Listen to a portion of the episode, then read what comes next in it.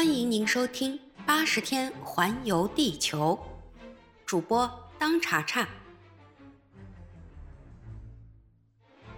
第七章：查护照解决不了任何问题。费克斯离开了码头，急忙跑向领事馆，因为他说有急事，所以领事马上就接见了他。领事先生，费克斯第一句话就谈上本题。我早就料到这个贼会在蒙古号上。接着，费克斯就把他刚才怎么看见一个仆人，以及关于那张护照的事说了一遍。好吧，费克斯先生，我倒是很愿意见见这个家伙。不过，他要真是您所料想的那个贼，我怕他就不会上我这儿来了。小偷走道是不爱在路上留下脚印的。再说，旅客在护照上签证。现在已经不是必要的手续了，领事先生，费克斯回答说：“我们应该考虑到，如果他真的是个厉害的家伙，他一定会来上我这儿来办签证手续，是吗？是的，护照这玩意儿一向就是这样一种东西，正人君子带着它就嫌麻烦，而强盗带着它就便于逃跑。我敢断定，他的护照不会有问题。”但我很希望您别给他签证。为什么？如果护照没问题，我是无权拒绝签证的。可是领事先生，我需要把这个人留在这儿，等我接到伦敦的居票，好逮捕他。哦，菲克斯先生，这是您自己的事儿。领事回答说：“至于我，我不可能。”领事的话还没说完，就听见有人在敲办公室的门。听差的带进来两位客人，其中一位正是刚才跟费克斯谈话的那个仆人。真的是他们主仆二人一起来了。主人拿出护照，很简单的说：“请领事签证。”领事接过护照，仔仔细细的看了上面的记载。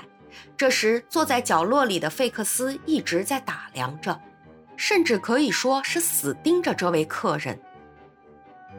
您是菲利亚·福克先生吗？领事看完护照问道。“是的，先生。”绅士回答说。“这位是您的仆人？”“是的，他是法国人，叫路路通。”“您是从伦敦来的？”“是的。”“您是去去孟买？”“好吧，先生。可是这种签证的手续现在一点用处也没有了。我们也并不要求您呈验护照。”这个您明白吧？我知道，领事先生。菲利亚·福克回答说：“但是我是要用您的签证证明我曾经路过苏伊士。”好吧，先生。领事在护照上签完字，注了日期，并且盖了印。福克付了签证费，向领事简单的打了个招呼，就带着仆人走了。怎么样？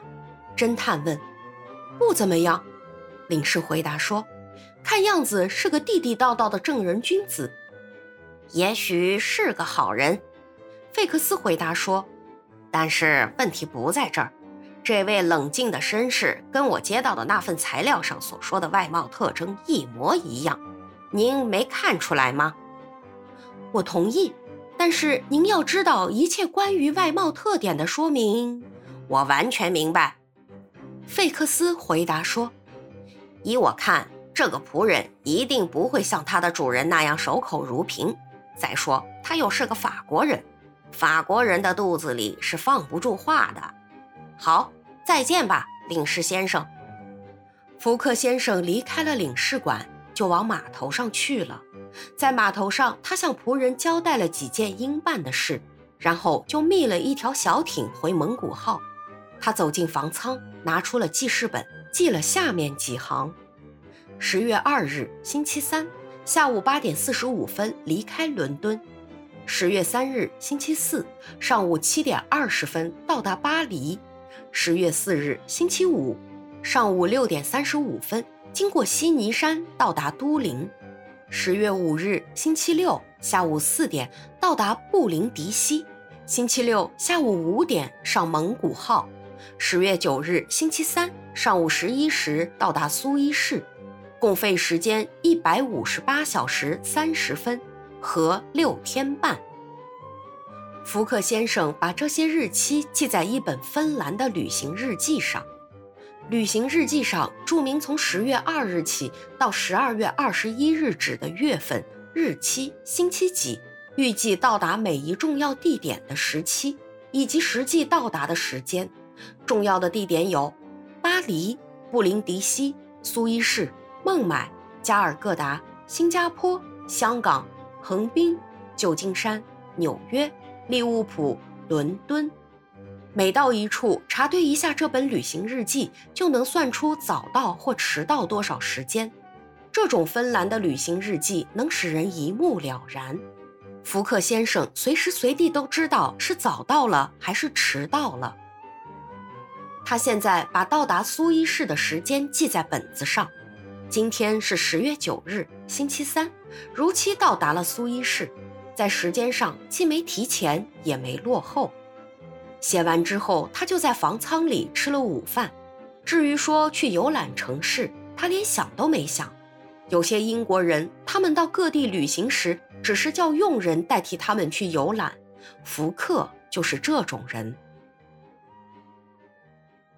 本集已播讲完毕，感谢您的收听。如果喜欢，欢迎您免费订阅本专辑。